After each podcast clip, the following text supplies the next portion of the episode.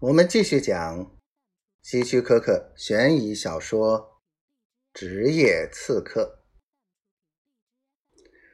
我注意到，四位律师中有一位名叫米切尔。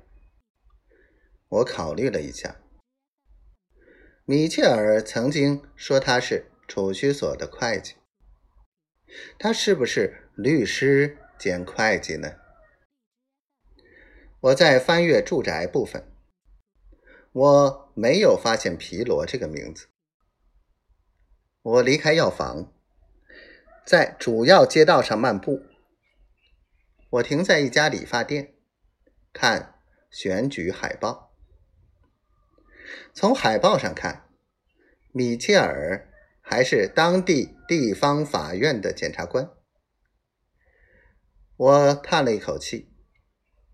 漫步经过海湾储蓄所，里面有三四位职员，六七个顾客，没有看见米切尔，但是他可能在里面的办公室。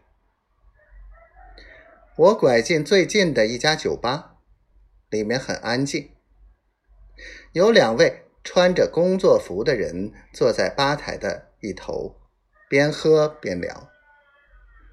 我他们喝完酒就离开了。酒吧侍者擦擦吧台，向我走来，准备聊天。刚到这里，我想他不可能认识这里的两千三百一十四个人，但是我却认为，他却认为我是陌生人，可能因为我这样子太显眼。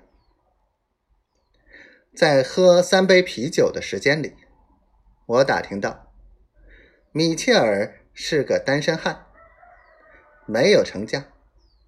他正在竞选当地法院的检察官，但这很困难，因为他不是本地人，而选民总喜欢选自己家乡的人。我也打听到，警长马丁的妻子是。米切尔的姐姐，他的妹妹刚刚和一位中学数学老师结婚。那位数学老师叫什么名字？他叫莫洛。三点差一刻时，我离开酒吧，徒步走回我的停车处。我很快找到了海湾中学，停在外面。学校门口有一排校车，等着学生放学。